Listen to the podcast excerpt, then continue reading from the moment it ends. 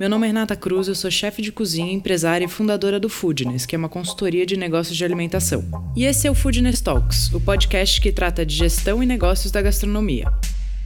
Cada semana vamos receber um convidado falando sobre um tema que ele domina. É um conteúdo feito por gente que empreende e passou ou passa pelas mesmas coisas que você, que tem ou está pensando em abrir um negócio. O Food Talks é um podcast para você que entende que gastronomia é muito mais que glamour. É sobre sangue, suor e boletos. Esse episódio é um oferecimento de Colact. Já parou para pensar nas centenas de pessoas que você atende no seu restaurante todas as semanas e você não tem o contato de nenhuma delas? Com a Colact, você tem um jeito fácil de conseguir o telefone dos seus clientes, saber quanto cada um deles gasta e pode criar ações de marketing para trazer eles de volta e assim aumentar as suas vendas.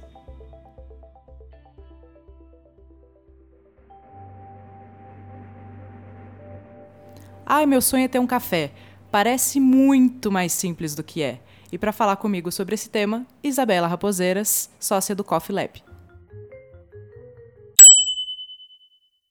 Então, Isabela Raposeiras, mais uma vez dando o ar da sua lindeza comigo. Muito obrigada, amiga. Obrigada a você, de novo.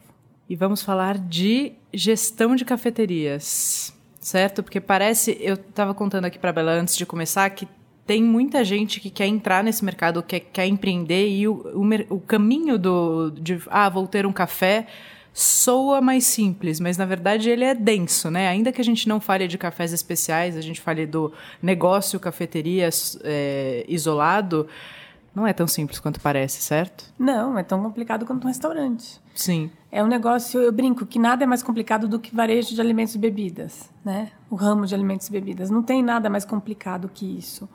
E cafeteria não deixa de ser só porque é café.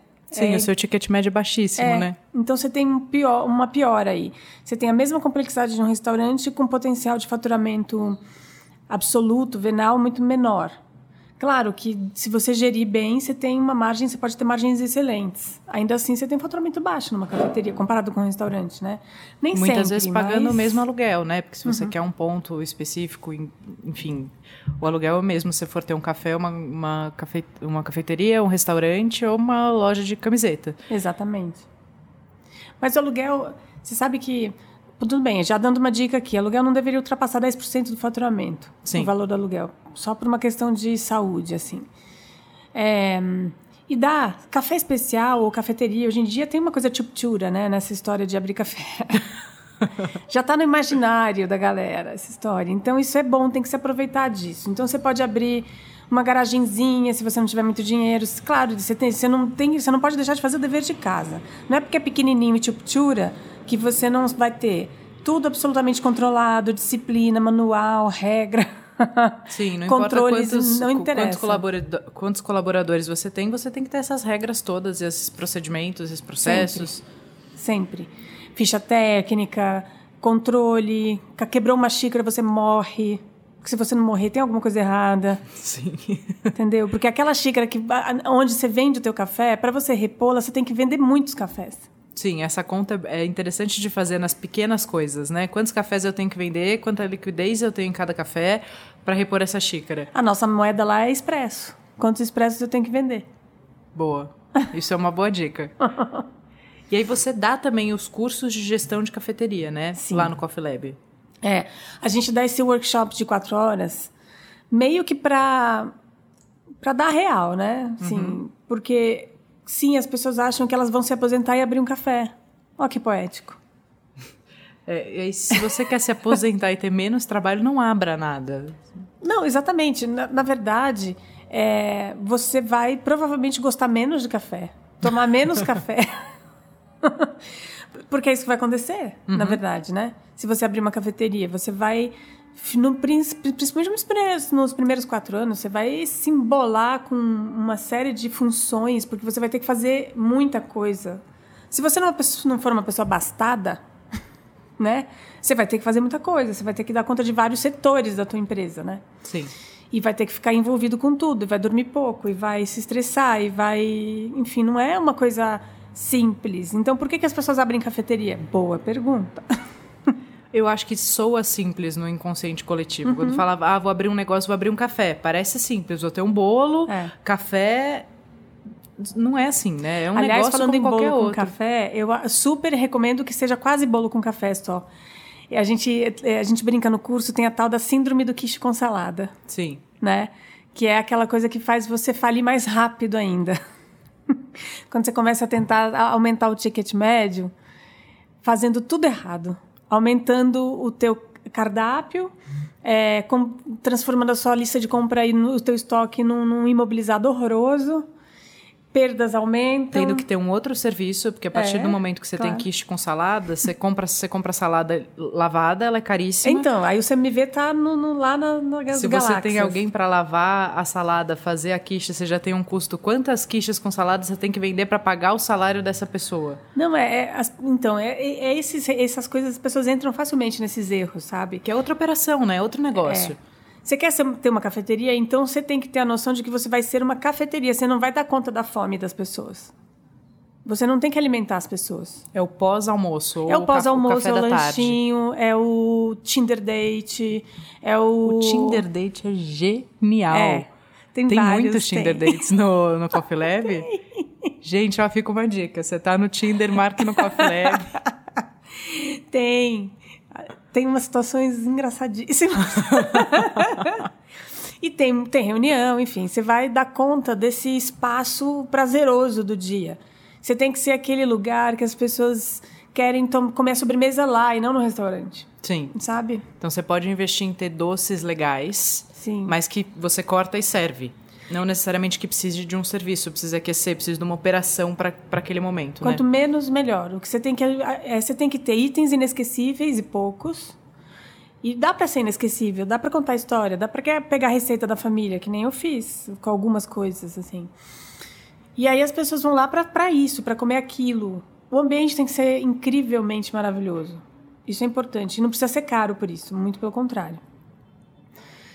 Mas é, você querer alimento. Claro que tem, algum, tem que ter algumas coisinhas salgadas para as pessoas que não almoçaram ou estão com muita fome comerem, é óbvio. Mas, gente, um cardápio de uma cafeteria tem que ter, na minha opinião, no máximo seis itens de comida. Sim, acho que é um Não bom precisa número. ter mais. Não precisa. Você pode ter coisas. Tudo bem, pode ter um pouquinho mais, vai. Tá bom, galera.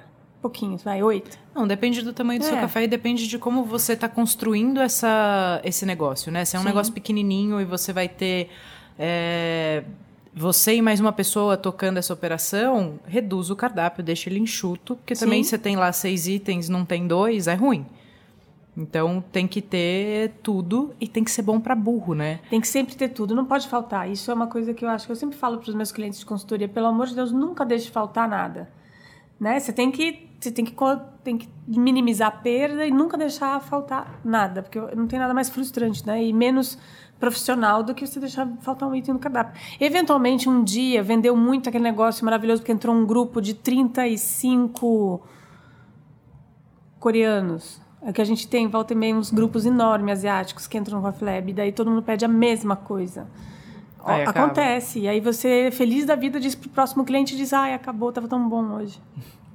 Sim, eu acho que o acabou hoje, eu gosto disso, É. porque você dá um um ar, você- tá sempre tudo fresco. E é, É. verdade, né? Sim. Você faz 10, vendeu, acabou. E você... Mas tudo é conceito, e você amarrar e deixar isso claro, para Claro. a pessoa. Mas isso é mais legal em restaurante, eu acho, que tem aquela coisa dos ingredientes, do frescor, e nananã. Quando eu, quando eu acho que quando a- o cardápio da cafeteria muda demais, é porque o conceito tá fraco. Tá, justo. Acho bom. Mas, por exemplo, o bolo do dia. Você tem o bolo, tava lá, bolo de laranja, acabou o bolo de laranja, É, você tem exato. outro ali que não necessariamente é de laranja que vem, que vem É. na sequência, né? Isso pode ser legal, porque aí você trabalha com fresco. Ah, os itens do dia, sim. Aí até é bom que eles acabem, né? Sim. Eu fui outro dia numa cafeteria bem pequenininha, dessa que não tem lugar para sentar, sabe? De porta. E aí tinham, sei lá, dois tipos de brigadeiro, dois tipos de bolo. E o brigadeiro tava com 100% açucarado, assim, sabe? Parecia uma trufa até a hora que mordia, tava tipo, completamente duro. E aí eu falei pro, pro moço, chamei ele no cantinho, né? A gente que trabalha com É. isso. Falei, olha, não tá legal o brigadeiro. Ele, ai, mas tá no sistema, não tem como te de- devolver o dinheiro. Eu falei, não, não precisa, eu só tô te avisando, porque assim, você não, não vende mais. É. E aí eu fiquei, tava esperando uma amiga minha que tava pegando o café, E aí fiquei ali na calçada. E ele continuou repondo os brigadeiros. E é isso, dá trabalho, né? Você precisa treinar essa equipe, você precisa estar tá lá olhando, você precisa Muito. entender. Não deixa acabar, mas não sirva o que não está perfeito, né? O que não está bom. Isso também, eu nunca mais voltei lá para tomar café. E para mim é uma super comodidade, porque é do lado do escritório. Eu acho que o, o negócio de qualidade, vai, qualidade é o ramo do detalhe. Você tem que tomar, ter atenção ao detalhe. E para ter atenção ao detalhe, você tem que ser disciplinado. Então, trabalhar com comida e trabalhar com qualidade requer uma vocação específica, que talvez a pessoa não tenha. Então, você decide. Se você quiser trabalhar com qualidade, você tem que ter vocação para disciplina, você tem que ser bom de prestar atenção nos detalhes. Senão, você não vai conseguir fazer o que tem que fazer, que é treinar incessantemente, diariamente a equipe é ter ou ter alguém que faça isso, quer dizer, mas de qualquer maneira você tem que monitorar quem monitora. E se você não está lá para ver, esse tipo de coisa passa, né? Passa. Por isso você tem que ter bons gerentes, se você já começa a crescer um pouco mais, né? É, você tem que é, você tem que ter qualidade debaixo da pele. Por isso que você tem que ter essa vocação. Senão você não consegue nem detectar. Talvez esse cara ele não perceba. Ele, esse, esse menino nunca vai ser treinado nesse sentido de prestar atenção nesse brigadeiro, porque talvez essa empresa não tenha essa coisa. É, porque na verdade é um negócio que chega pronto. Eu, a sensação que eu tive era tipo, ah, mas isso não é nosso departamento porque a gente faz o café, mas o brigadeiro chega pronto, entendeu? Só que a escolha de vender o brigadeiro ou não é de quem está ali tomando conta da operação, né? Tá, ó, não tá legal, olha. Aí ele me deu um segundo, eu mordi e falei, também tá ruim. Ó, como tá. Eu mostrei. É. É... Aliás, tem uma coisa que eu, eu, super indico que as pessoas que abrem cafeteria façam, façam é preparar o máximo possível das coisas. Tá, não terceirizar. Não fazer. terceirizar, senão se você me vê, fica lá em cima e, o, e a tua margem fica muito apertada. Já num, com faturamento que tende a ser mais baixinho do que outros tipos de negócio, você tem que otimizar tudo que você pode no sentido de aumentar a tua margem. Então, e dá, porque café já tem uma margem maravilhosa, né? Então, ao invés Qual é a margem do café? não vou contar, senão vocês vão me matar. é muito, é muito. É tipo, os expressos por aí vão custar de 30 a 50 centavos. Tá. Feito em máquina profissional, né? Não de cápsula ou sachês e tal. É muito baixo esse custo. O problema é esse, assim, a gente a gente tem que pagar aluguel e principalmente folha de pagamento, né, minha gente? Sim, se você vende, para a gente fazer uma conta redonda, se você vende a cinco reais o café e ele custa 50 centavos, você tem 4,50 por café. Mas quantos cafés você precisa é. vender para pagar um aluguel de 3, 4, 5 mil reais?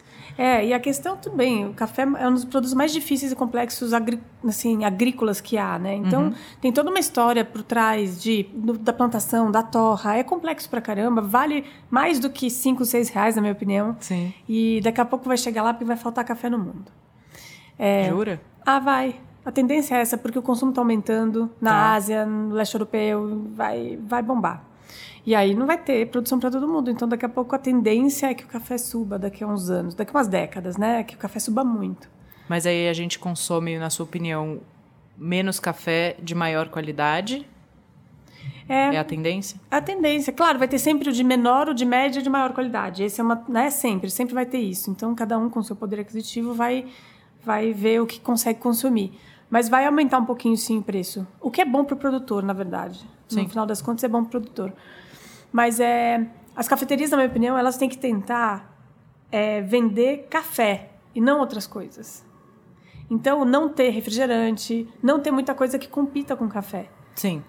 Porque senão você perde um dos produtos melhores de margens que você tem. Você deixa. Eu, não, eu jamais vou ter refrigerante no Coffee Lab, nunca.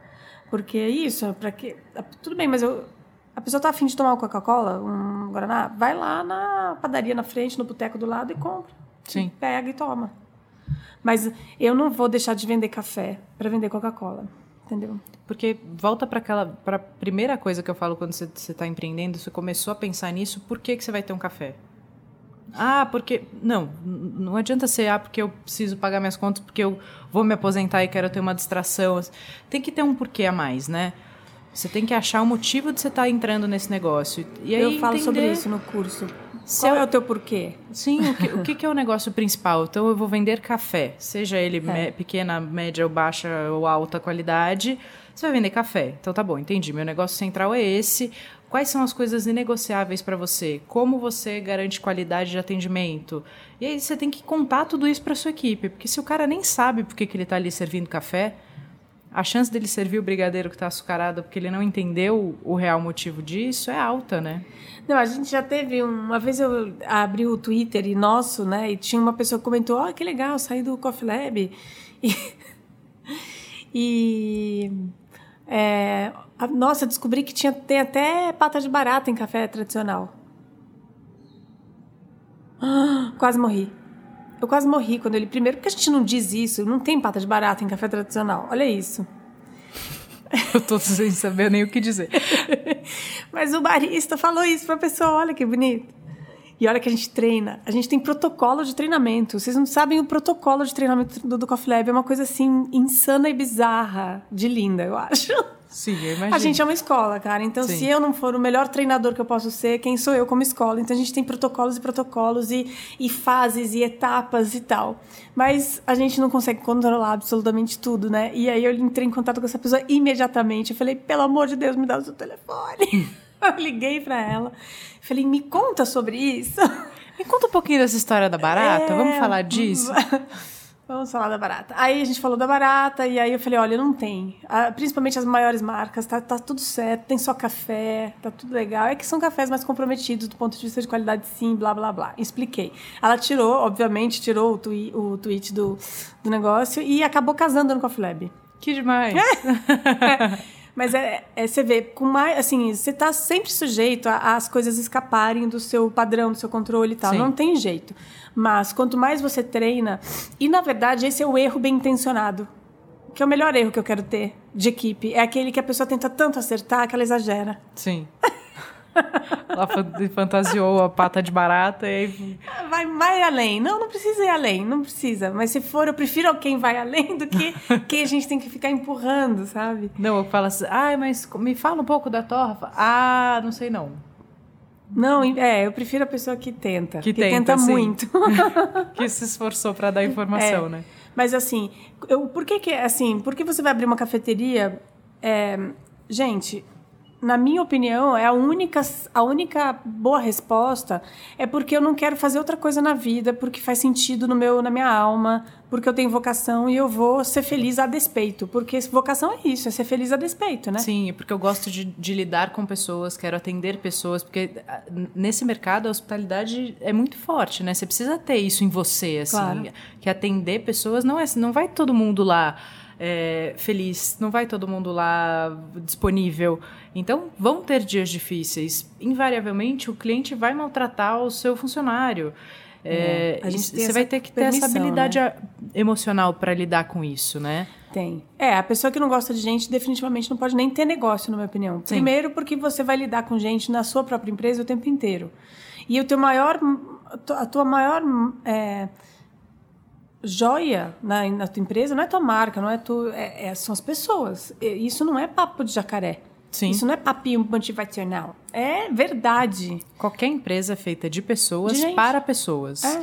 Né? Então, se você. E tudo que trabalha serviço, né? A gente trabalha com atendimento. Você vai ter que lidar com esse cara, a não ser que você venda café através de um robô. Uhum. É, você vai ter que lidar com o cara, tanto o que está servindo quanto com o cara que está consumindo. E você vai ter que gostar de gente para isso, senão fica muito difícil. Fica, fica insuportável, né? Se você não gosta. E sabe uma coisa que eu falo para os meus alunos é primeira coisa para você, primeiro você tem que pensar se você quer, se você ainda não é empresário, se você tem vocação para ser empresário, porque a primeira pergunta é essa, não é cafeteria, é se você quer ser empresário, se você ainda não é. Porque ser empresário é uma coisa anterior a decidir que negócio você vai abrir. Sim. Você tem tudo o que. Você tem a vocação para ser. Você precisa ser empreendedor, tem que ter uma veia empreendedora, você tem que ter capacidade estratégica, né? Que é concatenar o tempo inteiro macro com micro, macro com micro, decidir o que priorizar a cada instante. Adaptabilidade, é. porque tudo que você planejou invariavelmente vai dar errado. Nem tudo vai. Não, mas não, o pessoal planeja que algumas coisas dão certo. Mas vai ter que, mas vai ter, que ter mudanças, dar... né? Vai ter é, que ter adaptações no caminho. Às é. vezes a gente fica muito cego naquilo que a gente planejou, naquilo que a gente sonhou. Tem que ter jogo de cintura. Especialmente, claro. eu falo que a maior dificuldade é que todo negócio nasce de um sonho. E a hora que você tem que colocar o sonho para acontecer, você tem que se adaptar à realidade. É, claro. É. Então, muitas vezes beleza, não vai sair né? daquele jeito que a gente imaginou. Porque quando se eu pensar agora em ter uma cafeteria, vai ser incrível, vai ser lindo, eu vou estar lá todo dia. E aí Feliz, só, né? só vou fazer isso, minha vida vai ser mais leve. Não vai. Não. Não é assim, né? A hora que a gente começa na prática, eu estava te contando no cliente meu que está abrindo, e aí, domingo passado, ele foi pro restaurante, e na segunda eu perguntei, mas por que, que você veio aqui ontem? Ele falou, para chorar. Falei, ai, que bom, que bom, isso, né? Faz parte. Bem-vindo. É. Empreender é isso. Tem algumas características que eu também gosto de, de falar, que é a parte da, da resiliência. É. Também gourmetizaram essa palavra, mas sim, tem que ter. É. Automotivação, porque não vai ter ninguém nas suas costas te empurrando e falando, agora vai, vamos aí, vai, vai, dar, vai dar certo. É, não vai ter um chefe te dando os caminhos. É. Você vai ter que fazer isso sozinho. Tem. Então, a automotivação também é, para mim, é um, é um dos fatores mais importantes nessa parte. E achar um negócio que te equilibre. Né? Se é jogar tênis, se é ir no terreiro, se é não sei o que, que é, mas você tem que achar um negócio que te ajude a, a não sair do prumo, porque a hora que a gente sai do prumo fica tudo muito mais difícil. É. E o dia a dia vai te tirar do prumo. Vai te tirar facilmente. Por isso que eu falo, primeira coisa, você, você tem que se. Terapia é ótimo para um, os empresários, porque você vai se, se ver diante de questões importantes tuas o tempo inteiro, no relacionamento com o cliente, no relacionamento com o funcionário. Então, se você soubesse analisar e parar antes e dizer, epa, epa, o que tem de mim aqui, ajuda bastante. Então, é um exercício importantíssimo para qualquer líder, eu acho, você, você se conhecer e se refletir também. Isso é super é, fundamental. E jamais levantar o tom de voz. Sim. Gente, eu aprendi isso, cara. Aprendi isso na marra. Como foi improdutivo quando eu fiquei mais é, emocional. Sim, como é improdutivo, como. Por mais bem intencionada que eu tivesse, por mais bem intencionada que eu tivesse, como foi improdutivo. Porque não tem escuta, só tem defesa. Você não consegue tirar nada dessa, dessa reação, né? Não, não. Então, hoje em dia, eu jamais reajo imediatamente eu penso, penso, penso, daí eu vejo se a, espero a poeira baixar e vejo se eu estava exagerando, porque às vezes a poeira baixa não tem nada lá. Era só exagero, era só coisa minha, meleca minha que estava lá e eu já estava jogando na situação. Às vezes a poeira baixa, eu vejo que a coisa é séria, eu tenho que, de fato, lidar com ela. Mas de uma maneira bem mais, né, serena. Sim. Porque é isso, todo mundo gosta de ser bem tratado, tratado Sim, com respeito, às vezes não, não quer dizer que você não, você não tenha que ser duro, mas tem jeitos, você pode falar o que você quiser, é. mas da maneira certa. Não, e é justamente para ser rígido e duro que você precisa ser suave. Sim. Porque Especialmente duas... nesses momentos, né? É, porque a gente lá no Coffee Lab é muito da regra, a gente é da precisão. Eu sou super né, germânica, vai, nesse, no jeito de lidar com, com café, com a empresa, com as regras. Eu sou Caxias e tal. Então, eu aprendi que para que o ambiente fique leve, eu preciso ser suave para que isso funcione. Senão você tem a gente a equipe sabota tudo, naturalmente, porque fica tenso, né? Então isso é uma coisa que eu acho que de tudo, o resto é detalhe. Você vai aprender sobre café, você vai ter que aprender sobre finanças, você vai ter que fazer as pazes com Excel. Você vai ter que falar com o contador. Vai ter. Né? Isso, é uma, isso é uma dica muito legal. Às vezes a pessoa tá falando, ah, eu vou abrir um café porque eu vou ficar ali tranquila fazendo um negócio que eu gosto, eu adoro gente, vou atender as pessoas, vou ter ali duas pessoas para me ajudar tal. Mas pense em toda a burocracia que você vai ter que fazer. Porque você vai ter que sim falar com o contador, você vai ter que sim fazer é. planilha de Excel. Senão, se você tiver que contratar alguém para fazer essa parte, a conta vai começar a ficar muito difícil de fechar, né? E, e os números de são qualquer muito forma, amigos, na verdade. Você tem que fazer as pazes com o número, porque ele é muito teu amigo. Sim, e a única forma de ter um negócio é ser dona de fato do negócio, é. né? Eu demorei um pouco para aprender isso. Eu ficava na parte criativa, na parte que eu amava, na cozinha, não sei o quê, e a parte burocrática eu tinha pessoas capazes que faziam as é, é, e de confiança, né? Minha mãe, inclusive, era uma delas que faziam a parte que eu achava chata. É, mas eu fiz tantas escolhas burras por não estar tá acompanhando isso. É vai gerindo no cheiro, sabe? A Sim. parte operacional estava tudo certo, mas não estava conversando com a parte de números. Sim. Então, isso não, não existe, né? Você precisa equilibrar as duas coisas. Se você é dono, olhar a planilha diariamente não é opcional.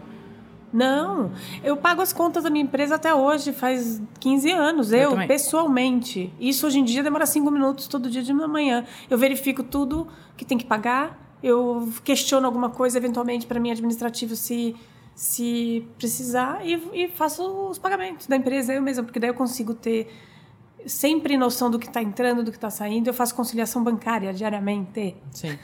eu faço. Isso dura cinco minutos no meu dia. Pagamento e conciliação. É uma questão de disciplina. Isso faz com que eu tenha sempre um, um contato com o que está acontecendo. Gente, número não é um número. É, é, a gente tem uma, a gente tem uma é, tendência a cindir o dinheiro de tudo, né?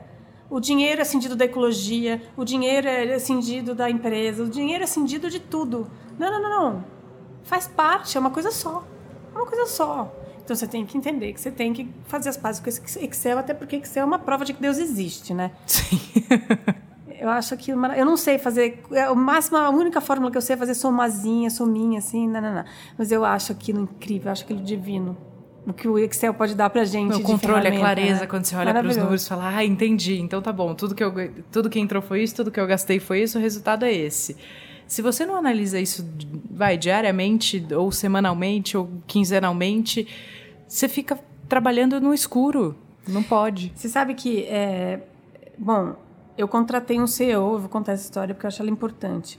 Contratei um CEO ano passado que eu tive burnout, né? Eu desmaiei lá no Coffee Lab, blá. E I know the feeling. desmaiei mesmo, olha, cara, eu nunca tinha desmaiado na minha vida. É...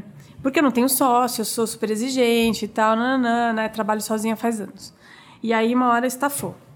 E aí entrou essa pessoa para gerir a empresa, enquanto eu tinha que ficar em tratamento, porque o burnout é uma coisa bizarra, assim. Eu sou psicóloga e eu realmente não tinha noção de que o burnout era tão grave assim.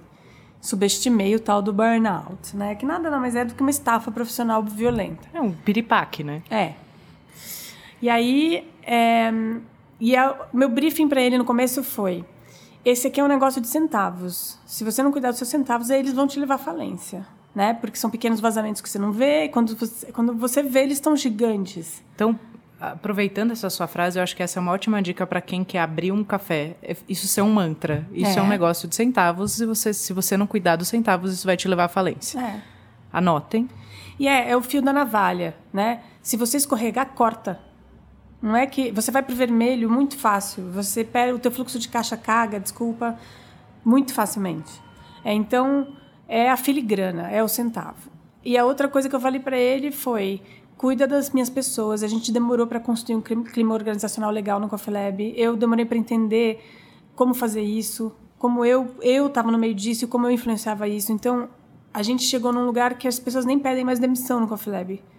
A gente está falando de uma geração de que roda bastante hoje em dia, né? Sim. É, e num ramo que é naturalmente já volátil, porque as pessoas nem todo mundo pensa em seguir essa carreira o resto da vida, né? Sim. Então, muito bem. Então, foi, o meu briefing para ele foi isso. E se ele tivesse usado isso como, como mantra mesmo, como tivesse sido como guideline para seguir a história um toda. fio condutor para a gestão dele. Teria dado super certo, porque. Mas ele não cuidou nem nos nossos centavos e ele maltratou as pessoas. Tanto que quando ele saiu, as pessoas me agradeceram muito. Olha que triste.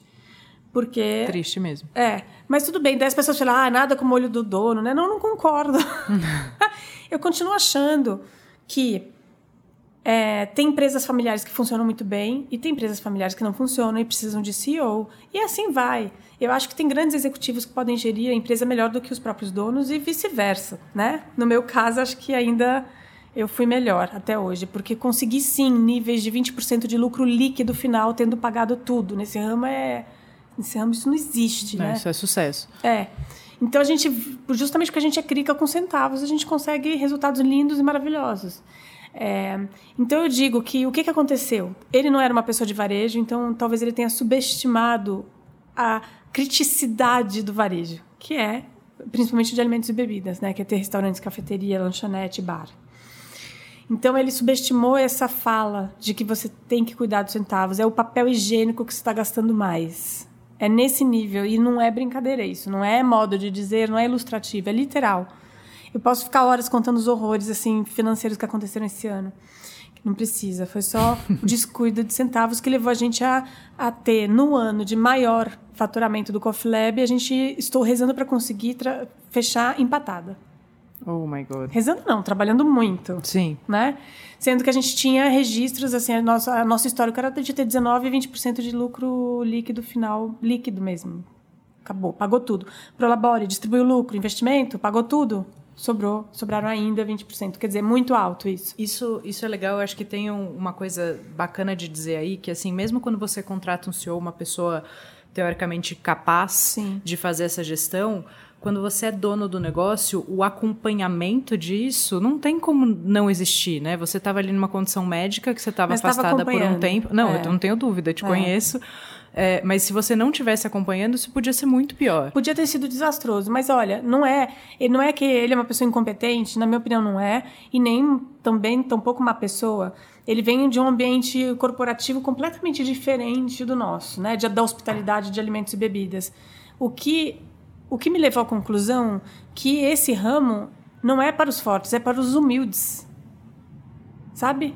Ter restaurante, ter cafeteria é para humildes.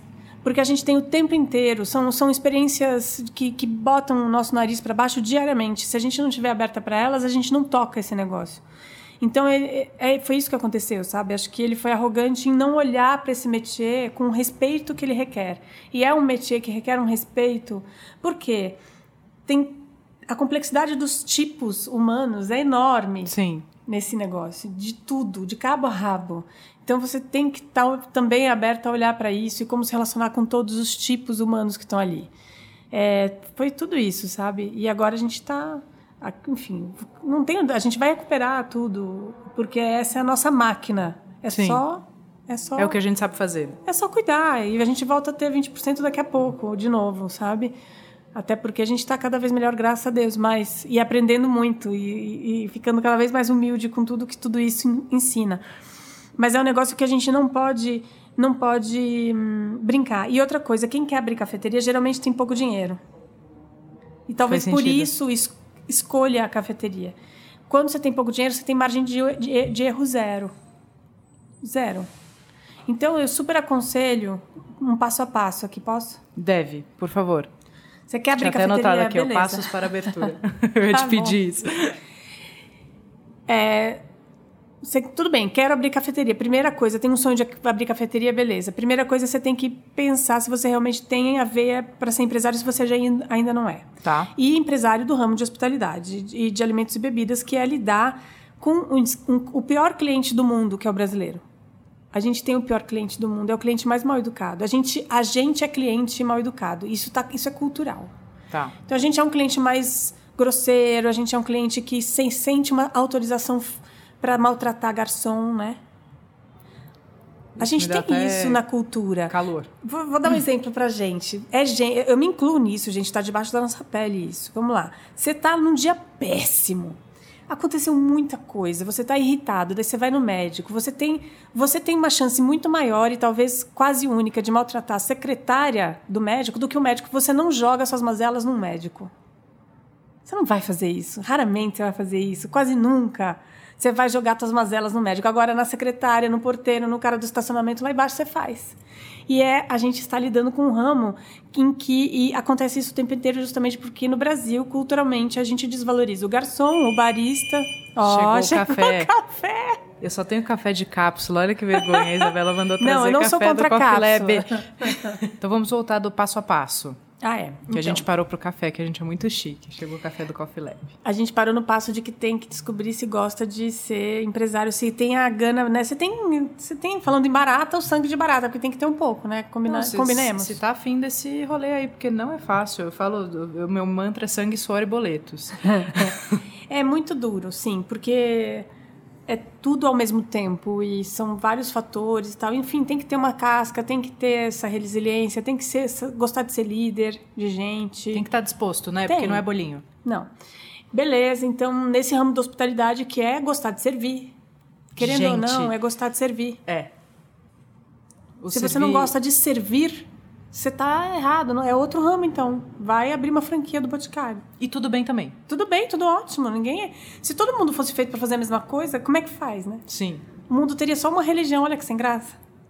é verdade. É, bom, beleza, temos, temos a vocação, temos. Agora, o que, que, você vai fazer antes de decidir? Aqui eu ainda não decidi abrir a cafeteria, de fato, eu só quero ainda, mas eu não decidi. Você vai contratar uma empresa de branding, de design de marcas, antes, inclusive, de decidir abrir a cafeteria. Sabe por quê? Você precisa construir um conceito decente, porque é um conceito decente que vai alimentar o plano de negócios. Um plano de negócio sem conceito e um plano de negócio vazio porque é o conceito que diz o tamanho da, da cafeteria, o conceito que diz quantos funcionários vai começar, qual é a, a, região, se você vai ter equipamentos tais, tais, tais ou não. É, tudo isso o conceito tem que alimentar. Eu até sugiro fazer um pré-plano de negócio para ver se existe viabilidade nisso, assim, o quanto de dinheiro eu tenho, o quanto de dinheiro esse negócio potencialmente vai trazer, vai vender eu consigo viver desse dinheiro que tudo dando certo chega na minha mão? Não, não tem chance, não tem essa grana para investir. Bom, então aí não, nem contrata a empresa de branding, vai para o passo eu, antes. Eu acho que é, a empresa de branding, tá, tudo bem, que custe um trabalho de 12 a 30 mil reais, um trabalho bem feito de, de, de construção de um conceito. É um dinheiro que faz com que você não, não perca o teu dinheiro depois. Sim. Concordo. Por quê? O plano de negócio ele tem que ter informações de aluguel, diária, né? é, de região, de meio que e boas empresas que podem construir esse plano de negócios e que têm em clientes nessa área já, um montão de clientes nessa área, eles vão alimentar esse plano mais, mais realisticamente falando. Por exemplo, eu quero, eu tenho 150 mil reais, eu posso abrir uma cafeteria? Hum, desde que você não tenha máquina de expresso. E por que, que tem que ter máquina de expresso sempre? Toda cafeteria tem que ter expresso? Não. Então, quer dizer, por isso que o conceito é tão importante. Porque o conceito tem a ver contigo, tem que ter a ver contigo, tem que ter a ver com o teu poder aquisitivo. Aí você faz o plano de negócio baseado nesse conceito, porque, inclusive, é, vou dar um exemplo aqui. Você não tem muito dinheiro, então abre uma cafeteria com um conceito, se isso tiver a ver com você, que, sabe, de chita, assim. Coisinhas de fazenda é, é, utensílios de esmalte, de ágata, né, antigamente, é, e tal. E isso é mais barato, talvez isso caiba no teu bolso, talvez seja só café coadinho, talvez seja só broa de fubá e café coadinho, talvez seja uma, sei lá, um, é que, não, quase que eu falei um projeto que eu tenho, não vou falar. Talvez eu abra esse projeto, talvez eu faça. talvez eu faça. Talvez eu faça. Bom, é, enfim, tudo bem. Daí você tem conceito e plano de negócios bem lindo. E esse plano de negócios, tendo, sendo, tendo sido baseado num conceito, você consegue, de fato, saber se você tem dinheiro ou não para abrir essa cafeteria, realisticamente falando. Sim, é melhor, é melhor gastar 12 Exato. e não seguir. Exatamente. Melhor gastar 30 e não seguir. Exatamente. Do que Isso é gastar é 100 sem planejamento e perder esse 100 lá na frente. E aí você vai ver no plano de negócio, você tem é, dinheiro, se você precisa de investidor, se você precisa de financiamento, se você precisa de sócio, se, quanto que você tem de, de respiro, porque né, você precisa de capital de giro, você precisa de capital inicial e de giro. Você precisa, né? Considerar que você não vai começar a ganhar dinheiro logo de cara. Ah, e, e estimar o payback em três anos. Tá, payback em três anos, é, então. Eu acho que é absolutamente conservador legal isso. Tá. Até agora você me deu três métricas aqui que eu fui anotando. Então a gente está falando de um aluguel que o aluguel se recomenda que não passe de 10% numa operação dessa. É, ideal que de nenhuma, né? Mas especialmente é. da, da de café. O CMV do café, a gente também está falando em algo em torno de 10%. É menos. Do café, da bebida café deveria ser menos. Das comidinhas não deveria ultrapassar 15%. Tá. Então, nessa operação, a gente fala de comidas não, não ultrapassarem 15. Um ou outro ultrapassa, café, mas de maneira geral. E o café tem que bater 10 no máximo. Max. E se bater 10, você está fazendo. Você pode melhorar. Tá. E se você falar de custos operacionais, custos fixos, você tem uma métrica para isso que você costuma usar? Ou de mão de obra também, mão de obra pode ser importante. Sim, mão de obra, o ideal, assim, para minha empresa, cada empresa tem um ideal, tá? Por exemplo, para minha empresa não deveria ultrapassar 18%, mas ultrapassa, porque eu pago mais do que o mercado. e aí sempre tá alto, tanto que a gente vai reajustar isso. Não adianta, eu não vou, eu não, eu vou ficar em mais de 20, eu tô em 23, 24%. Tá. Que OK, acaba sendo no Brasil um, um, um percentual que acontece com muita frequência. Agora passar disso pode ser crítico. Legal. É, a gente fala muito assim para restaurante que se você tem CMV mais CMO, só para quem não ouviu os outros episódios, CMV é o custo da matéria-prima, né, o custo do material vendido, e CMO é o custo da mão de obra. Uhum. Se você tem esse CMO é, perto de 50, já é bastante crítico, passou de 50, puxa o freio de mão. Não, já, já, já estaria gritando, saindo nua no corredor, no, no Total quarteirão absolutamente. Não, geralmente eu faço isso quando acontecem coisas boas. é, bom, aí você decidiu abrir cafeteria, sabe qual é a primeira coisa que você tem que fazer? Aí as pessoas vão dizer, claro, ponto. Não, cardápio. Pelo amor de Deus. Pelo amor de Deus, cardápio. claro, e você não vai deixar... ainda pro cardápio lá, lá na parte de branding já tem que decidir esse Não, cardápio. eu acho que faz parte do conceito. É.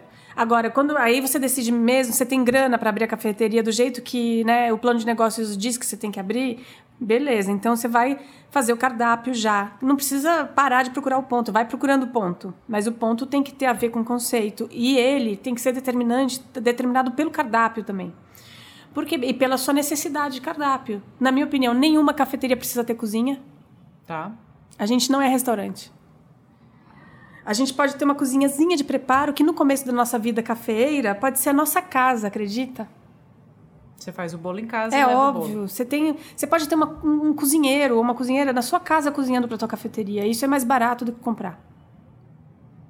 Porque você precisa ter um fluxo de caixa saudável, você precisa ter margens saudáveis, então Importante fazer aquela conta assim, quantos bolos eu tenho que vender para pagar esse cidadão, né? Porque às Sim. vezes a gente no começo fazia muitos- o bolo, né? A é. gente mesmo. Sabe o que a gente fazia no Coffee Lab? A gente era muito louco. Vou pegar mais café. tudo, eu tento pensar num cardápio que eu faça tudo, tá? Então, assim, pouquíssimos itens comprados, a não ser ingredientes para a montagem dos itens. Tá. Muito bem. É, bolo. Bolo é uma coisa que a gente ama, que combina com café, que vende pra caramba e tem uma margem linda, Uhum. se você prepara. E bolo na boa, gente, né? Faz umas aulinhas, vê uns tutoriais no, no YouTube, você faz um bolo legal, sério. Pode não ser o melhor bolo do mundo, mas você pode pegar uma receita da família, etc. A gente comprou umas forminhas elétricas é, de caseira, de fazer bolo. É elétrica mesmo, faz um bolo assim pequenininho, em 15 minutos. Que máximo. E a gente encheu a bancada de forminhas. Então a gente, os baristas mesmo, batiam a massa, a gente, a gente, a gente estabeleceu algumas receitas, estavam na parede, já tá acabando o bolo, faz bolo de não sei o quê. A gente batia a massa rapidinho enquanto falava com o cliente, enquanto fazia café, colocava na forminha, 15 minutos pronto, saía bolo quentinho o tempo inteiro, cheirinho bom, tarará, tarará. Brigadeiro, tudo, tudo lá bancada, tudo a gente fazia lá, tudo. Então os baristas cozinhavam as coisas, porque gente, na boa, uma vez que você chegue na ficha técnica, no procedimento, é só treinar a pessoa e ela, se ela reproduzir direitinho, a coisa tende a sair legal. São coisas simples São e que coisas fazem simples. parte do seu conceito, né? Isso quando você vai lá no lab, que tem aquele espaço aberto, então o barista tá batendo o bolo e botando na forminha É. e o cliente assistindo, tem tudo a ver com o conceito do, do negócio como um todo, né? É, e, e, de maneira geral, a cafeteria super pode fazer isso, Sim. sabe? Então Pode explorar isso para isso ser parte do conceito, exato, né? Exato. É, então tem que fazer tudo. E a gente, até o picadinho de café, a gente fazia lá. Só que a gente fazia às sete da manhã para não ficar cheirando cebola a cafeteria. Então a gente colocava uma extensão do lado de fora, lá na mesa da carambola, um cooktop e, e ficava cozinhando o picadinho lá. Então, era isso no começo. Hoje em dia a gente tem uma cozinhinha, a gente tem cozinheira, porque a gente cresceu e a gente consegue isso, faz, faz sentido. Eu acho ótimo isso, cardápios enxutos. A Aileen falou no podcast que a gente gravou com ela que ela gosta de cardápios enxutos porque ela sabe que ela vai comer bem. Porque quando você faz menos coisa, Boa. a chance de você fazer bem menos coisa é muito maior. Não, e o conceito fica mais claro. Porque, voltando ao cardápio, por que, que o cardápio tem que ser o primeiro item que você pensa? Porque ele é o maior comunicador de conceito, um dos maiores da, da empresa. Não é nem o seu logo, símbolo, não. É o teu cardápio, é um dos maiores comunicadores do seu conceito. Sim. Então, ele tem que ser... é, ele tem que ser de- delicadamente pensado. É, não é uma, ele não é só um grupo de itens que você vai vender, né? Ele tem que ser pensado de maneira que você tenha um estoque muito saudável, que gire ingredientes usados em vários itens, se eles forem perecíveis demais, né? Porque tudo bem, eu tenho sagu, sagu eu compro a bolinha lá, fica lá, não estraga, mas o creme de leite fresco, você vai ter, entendeu? Tem que tomar cuidado. Aliás, pelo amor de Deus, gente, Ó, atenção, isso é um alerta. Paremos com chantilly. Paremos com chantilly de mentira. Depois, Ah, então. chantilly, nem pensar. Não, chantilly tem que ser com creme de leite fresco, tá, galera? Por favor. Gordura hidrogenada, não. Chantilly pronto, que faz... Parece um gru- creme de barbear. É, então, o problema é a gordura hidrogenada, né? Faz mal pra saúde. Mas, bom. Não, e é assim, se for...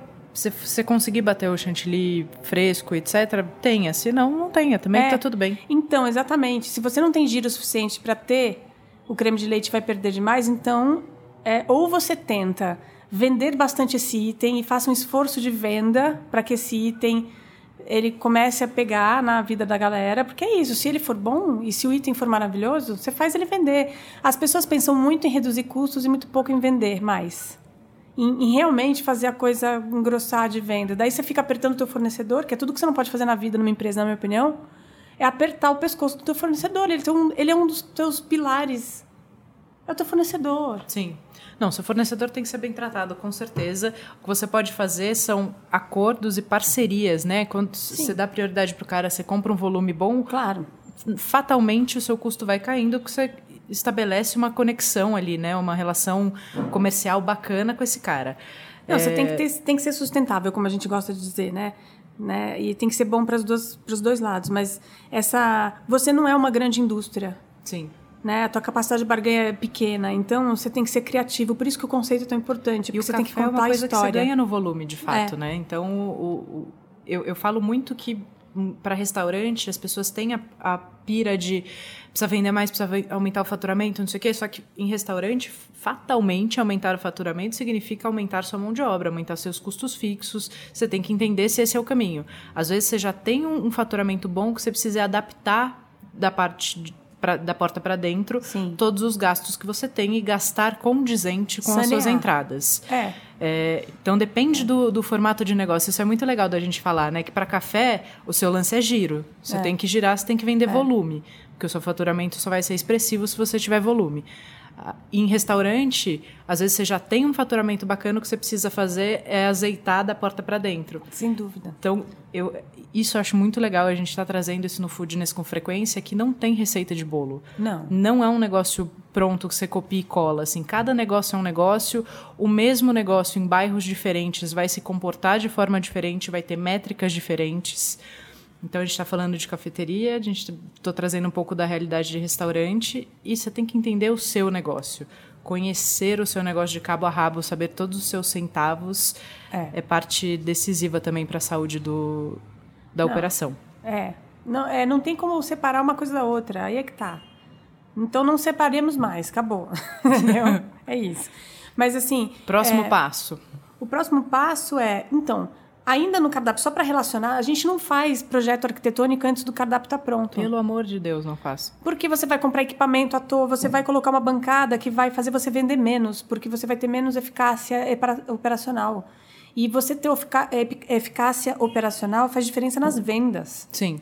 Então, é, é, esse tipo de detalhe, é por isso que você tem que contratar. Se você não for um cara da área, você tem que contratar alguém para fazer o teu cardápio, que saiba o que está fazendo, porque ele tem que ele tem que expressar o teu conceito, ele tem que ser é, otimizado do ponto de vista financeiro e ele tem que ser criativo, ele tem que vender, ele tem que mostrar ir, seu conceito, tudo e aí o espaço físico tem que contemplá-lo do ponto de vista operacional, funcional, todo, todo. Então é, é, esse é outro tipo de mão de obra que eu acho que é barato é, contratar. Não, se você não é da área, contrate uma consultoria, contratar. comece com alguém que né, faça o seu cardápio, de faça um acompanhamento. Eu tive um cliente agora que a gente já entregou o projeto dele, mas eu entrei, a parte de cozinha entrou quando o restaurante já estava pronto. Então não tinha cardápio. Assim, eles tinham idealmente o que eles é. queriam servir, mas não tinham cardápio. A hora que eu olhei a planta e que eu olhei o negócio, falei: olha, a gente não serve empratado nessa é. operação. É impossível. Então a gente vai ter que adaptar. Tem, solução? Tem. Sim. Mas assim, esquece o que vocês tinham na cabeça. Eu vou ter que quebrar a minha cabeça para ver o que, que a gente vai conseguir servir nesse fluxo. Porque o fluxo que eles tinham desenhado tinha uma parte da cozinha para trás, uma parte da cozinha para frente, eles se encontravam. Só que eu falei, como é que o chefe canta, comanda para o pessoal que está lá atrás, atrás de uma é. porta? Então a gente vai ter que mudar todos esses fluxos. Funcionou, está tudo certo, a casa está cheia, mas precisou se adaptar porque o caminho foi inverso. E aí tinham várias coisas que eu queria colocar que tinham tudo a ver com o conceito, mas que não cabiam porque, não, por exemplo, não dava para empratar nesse restaurante. Então a gente não serve nada empratado. É tudo porção para dividir. Porque não, tem, não tinha outra forma da gente fazer. Que 10 pratos iam travar a boqueta. Funcionou, deu tudo certo, mas a gente fez o caminho inverso. É muito mais difícil. Claro. Tiveram que trocar equipamentos, São vários, equipamentos é, ociosos. É. Então. Uma judiação, né? Gastou em equipamentos que não precisava. É, eu tive é, um cliente meu de consultoria quase estava por comprar um forno combinado. Para uma cafeteria? Então, é, provavelmente não vai nunca precisar, tá, gente? Provavelmente, a não ser que você seja muito sofisticado, o sabe? Enfim, não, mas não precisa de um forno Sim. combinado numa cafeteria. E é um equipamento mais caro, então, sabe? Bem mais caro. É. Então tem isso. E aí, a partir do momento que você já tem cardápio, já tem tudo, já fez uma obra barata, pelo amor de Deus, invista mais em equipamento do que em cadeira. Se você é de qualidade, né? É porque... Invista mais em gente do em que cadeira. gente. É, porque ainda mais com café especial, que tá o imaginário é todo chuptura, então você coloca umas caixinhas de, de feira e uns pallets, a galera já entende que é, é uma pegada meio do café, vai, se você quiser seguir essa linha. Então você não precisa gastar muito dinheiro com móvel, mas gaste com equipamento que faz diferença para a consistência do produto, para a qualidade, para a vida útil e para a qualidade ergonômica dos seus funcionários, tudo, tudo, tudo. E invista em gente. Assim, o ponto principal eu acho que é tratar a equipe de um jeito legal, respeitoso, é, ter, deixar as regras claras, porque isso também a gente tem assim, dificuldade em fazer. Aqui. Como você quer que seu cliente seja tratado? É claro para você? Então, ótimo. É assim que você tem que tratar a sua equipe. É. A única forma dela cuidar do seu é, cliente é, claro. dessa forma é ele receber o mesmo tratamento. É. E deixar, e, assim, ter manual. Eu super indico que, que, que mesmo que seja um, uma, uma, portinha a tua empresa, a tua cafeteria, que ela tenha manual. Porque as coisas escritas, elas deixam as relações mais, mais sãs. Mas você disse, mas eu entendi. É. Você acaba com isso, né? É. Tá aqui, parará, vamos rever, tá? Então vamos mudar a regra, sabe? Inputs da equipe são muito importantes porque eles estão vendo um dia a dia que talvez você não enxergue e que possa ser muito legal de mudar. Às vezes você é, seria legal mudar e você tem que explicar para eles que por outras questões maiores você não pode implantar aquilo ainda, mas não sei o quê. Tem que conversar. E eu acho que o investimento maior em, em toda essa essa coisa aí é é em gente. O clima organizacional, gente, para mim é ouro. Essencial. Eu né? aprendi na marra é, os prejuízos de, de não cuidar disso em dois, em, dois, em, dois, em dois momentos da vida do Coffee Lab, né? Um deles que foi eu que, que não cuidei mesmo e a coisa, a coisa chegou num lugar... Tem isso no nosso site, tem um texto sobre isso no nosso site. É um ótimo texto, inclusive, eu já li. É, e... Obrigada. E, e agora, né, que eu acabei contratando um, um, um, um executivo que não prezou, né? Por isso não cuidou disso e as, e as pessoas saíram Pessoas que me respeitam e gostam de mim até hoje vão lá me visitar. É, isso é importante, é uma pena. Mas é. E eu, honestamente, de fato, eu não acho que ele fosse uma má pessoa de jeito nenhum. É só o fato de que ele não refletiu quanto a, a atenção dele ele depositava no outro. Tá. E é isso que a gente tem que tentar não fazer: depositar a nossa atenção, a nossa insegurança, a nossa raiva, a nossa frustração no outro. A gente dá conta dela, a gente dá, dá, dá porrada em saca de café, a gente. Eu fumo charuto. e os meus funcionários. Tem um, eu gravei um, um, um, vídeo uma vez, tá no YouTube, que eu falo que eu brinco que quando eu tenho que demitir alguém, eu acendo um charuto. Agora, quando eu, eu chamo alguém na minha sala e estou fumando charuto, a pessoa já fica. Apavorada. eu ficaria também. Mas não é só isso, a gente fuma charuto para muitas coisas. E me fala uma coisa, tá bom, depois que tudo isso foi feito, o cardápio foi feito antes, vamos abrir isso aí, decidimos que vamos abrir. É, capital de giro, quanto tempo você recomenda de, ter, de capital de giro na conta? Que é aquele dinheiro que você vai ter, você vai entender o quanto custa o seu mês, é. e aí você vai ter esse dinheiro ali faça chuva, faça sol. Você tem esse dinheiro garantindo a operação por X meses. É que eu acho que, primeiro, quando você abre, você tem que prever pelo menos três meses. Pelo menos, né?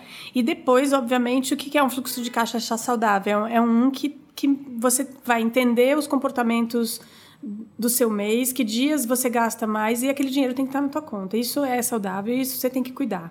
Ah, uma outra coisa, Prolabore é 5%, acabou. Boa. Pelo amor de Deus, não tira mais do que 5%. Ah, mas eu só faturo não sei quanto e não consigo viver com isso. Então você não abre cafeteria.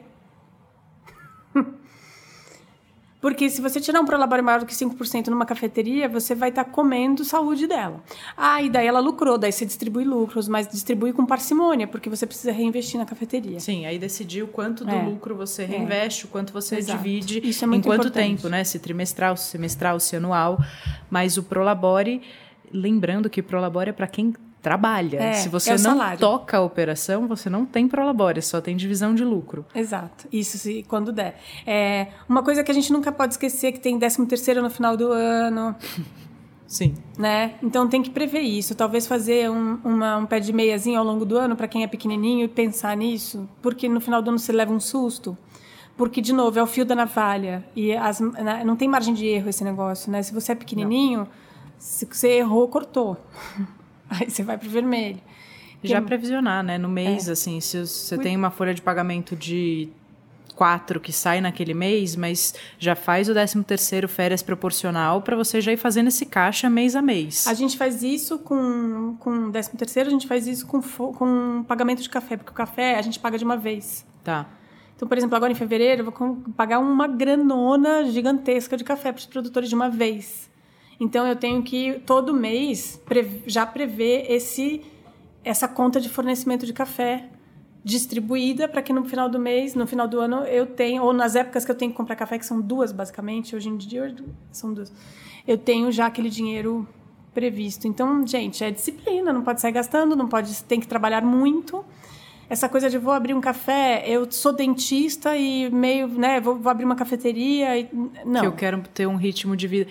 Sempre que eu ouço, eu vou abrir um negócio porque eu quero trabalhar menos. Eu sempre fico olhando para quem está do meu lado, eu conto ou você conta? Porque assim, eu não conheço esse, essa matemática aí, nunca conta. me ensinaram. E não, mas assim, você achar que você vai abrir uma cafeteria e não tocá-la, é, o seu dinheiro vai mais rápido ainda embora. Então você não pode deixar fazer meio período o seu consultório e meio período a cafeteria.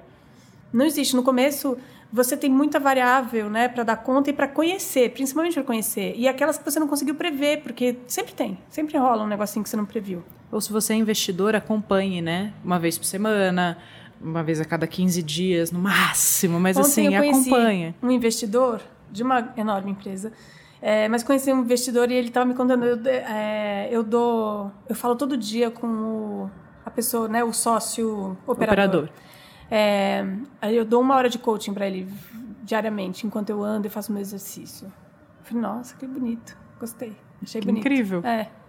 Então eles se falam todos os dias. Sim, isso faz parte daquilo que a gente estava falando. Se equilibrar, achar o que, o que te ajuda, né? Se, se é correr, se é dirigir avião, se é fumar charuto, se é o que, o que é que te equilibra. Nesse caso, o coach de uma hora com o investidor deve super ajudar esse operador. É, porque eles têm, cada um tem os seus pontos fortes, né? Então eles se complementam, pelo que eu entendi lá dessa dinâmica, eles se complementam. Não, e... Muito legal, esse é um baita sócio para ter né? Queremos, né? Não sei, eu nunca tive. Hoje em dia eu já sou mais aberta a ter sócio, sabia? Eu já fui, fui muito fechada a isso muito tempo, porque eu tenho um jeito muito específico de fazer as coisas, né? Deram certo. Sim. Mas eu tenho. Então não tenho tanta pressa também de ganhar dinheiro. Apesar de eu gostar de charuto, de voar avião, que são coisas meio carinhas, eu acho. São brincadeiras caras, né?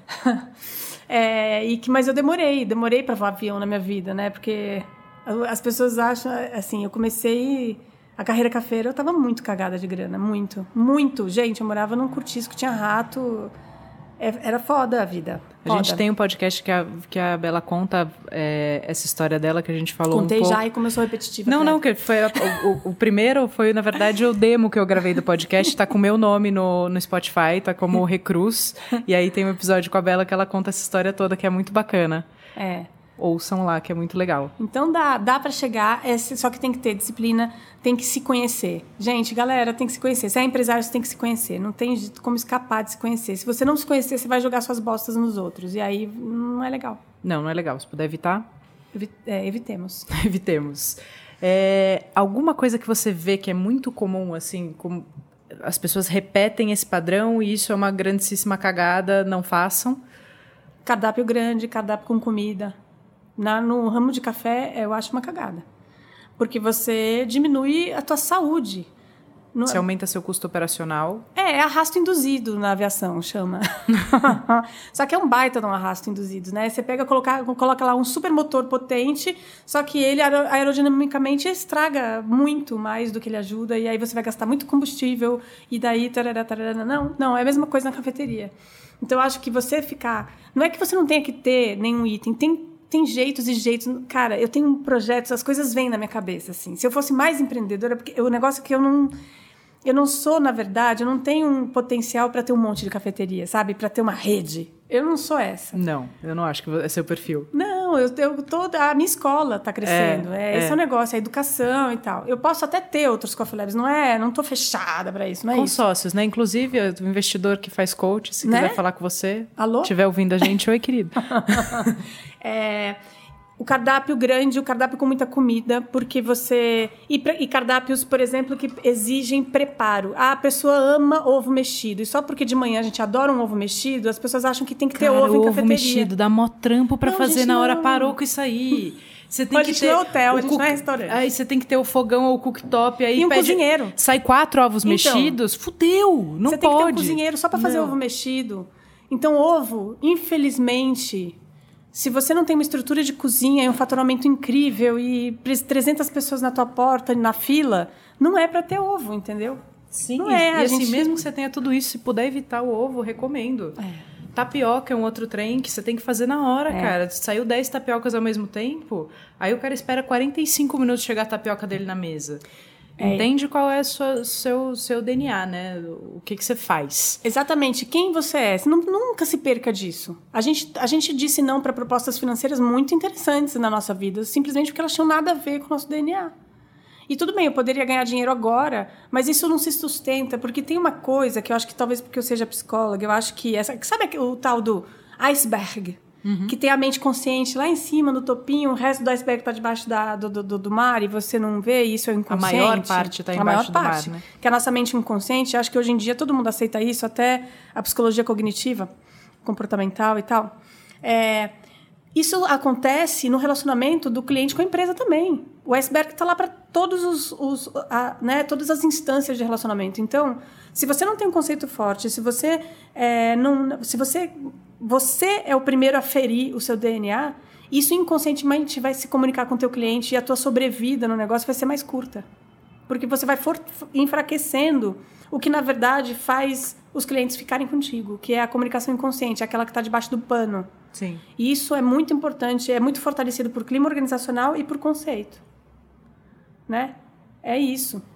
E, gente, experiência de alimentos e bebidas, olha, eu sou super geek, eu sou super técnica com café, sou chata pra caramba, sou precisa, um segundo é um segundo e faz diferença, não são dois. Na, na minha torra, a gente não permite mais do que cinco segundos de variação do perfil e tarará, tarará. Só que o que faz o meu cliente ir no Coffee Lab não é a qualidade do café, gente, na, na buena. E não é, não é quantos segundos você torra Não. Café. Isso é minha parte da história. Sim. E isso eu também não posso ferir, porque é isso que vai inconscientemente se comunicar, porque é isso que está isso tá no nosso poro no Coffee Lab. O cuidado que a gente tem com a matéria-prima, com o produtor, de ter estoque climatizado. Isso é a comunicação inconsciente com o meu cliente. Porque ele vai tomar uma xícara naquele ambiente todo não podado, daquelas plantas, quase uma selva ali, e o macacão, e o sorriso, que nem sempre acontece com o meu barista, mas é para acontecer sempre. É, porque a gente gosta de sorriso. Eu acho que a gente, no ramo da hospitalidade, a gente tem que ser gentil. Sim. Sempre gentil. Nossa, esses dias eu reverti um cliente agressivo. Ai, foi tão legal. Adoro conte, conte, isso. a psicóloga atuando. Nossa, eu cheguei lá, tinha um cliente muito puto. Eu cheguei do almoço, ele estava no caixa, muito puto. E falando com, com a nossa gerente. Aí e eu vi que ele não estava não tava melhorando, fiquei observando um pouco, daí eu, aí eu entrei. Falei, né? E ele reclamou muito, assim. Ele reclamou do café. Ele falou: esse café estava muito ruim. Eu falei: nossa. Mas ele estava puto. Olha, ele sentiu traído que o café estava ruim. Olha que louco. Olha a expectativa das pessoas. Achei maravilhosa, assim, maravilhoso o sentimento de traição dele porque o café estava ruim. Então, ao invés de eu olhar isso como. Eu achei, nossa, que oportunidade, vamos lá. Porque um cara que se sente traído, se sente tão puto porque tomou um café que ele achou ruim, porque a expectativa, nossa, porque o Coffee Lab ele não era de São Paulo. Falei, hum. Aí eu chamei ele, eu falei, mas por quê? Daí ele falou, porque V60 não se faz assim. A gente tem um jeito de fazer café coado que a gente já faz há seis anos, agora o mundo inteiro está fazendo. Aí os grandes especialistas e campeões mundiais começaram a mexer café coado e agora está tudo bem. Mas a gente já faz isso há seis anos de mexer café coado porque a gente acha que extração de sólidos é melhor. Beleza, então. E ele estranhou isso.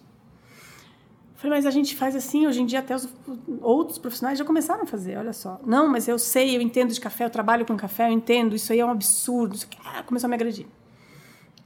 Falei, posso. Que café você tomou? Daí ele falou, eu falei, tá.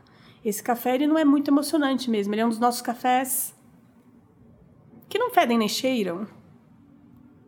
Né? Porque tem que ter. Ele é o pilsen dos cafés. É. Tem que ter aquele corretinho, o Sim. honestinho, né? Tem que ter. Eu falei, olha, ele realmente não é muito emocionante. Ele, não, mas não sei o que, não sei o que, ele tá ali até. Ele tinha acabado de levantar da mesa, eu fui lá e bebi o café. Eu falei, de fato está subtraído, eu falei para ele. Você tá, você tá certo, o café tá subtraído. A extração não, não extraiu tudo que ele tinha para dar. Apesar de não ser um café muito emocionante, esse café tá subtraído. Eu vou ver o que aconteceu na cozinha. Não, mas o que. Falei, fica. Deixa eu te trazer um café? Fica, por favor, fica. Daí ele sentou, sempre, né, rola um, uma negociação interna ali que você vê o cara, fica ou não fico, fica ou não fico, né? Aí ele ficou. Falei, pera que eu já volto. Daí eu lá, fui lá na cozinha, aproveitei para dar a instrução para a galera. Eu diagnostiquei o filtro, ele de fato tá, tinha sinais de subtração.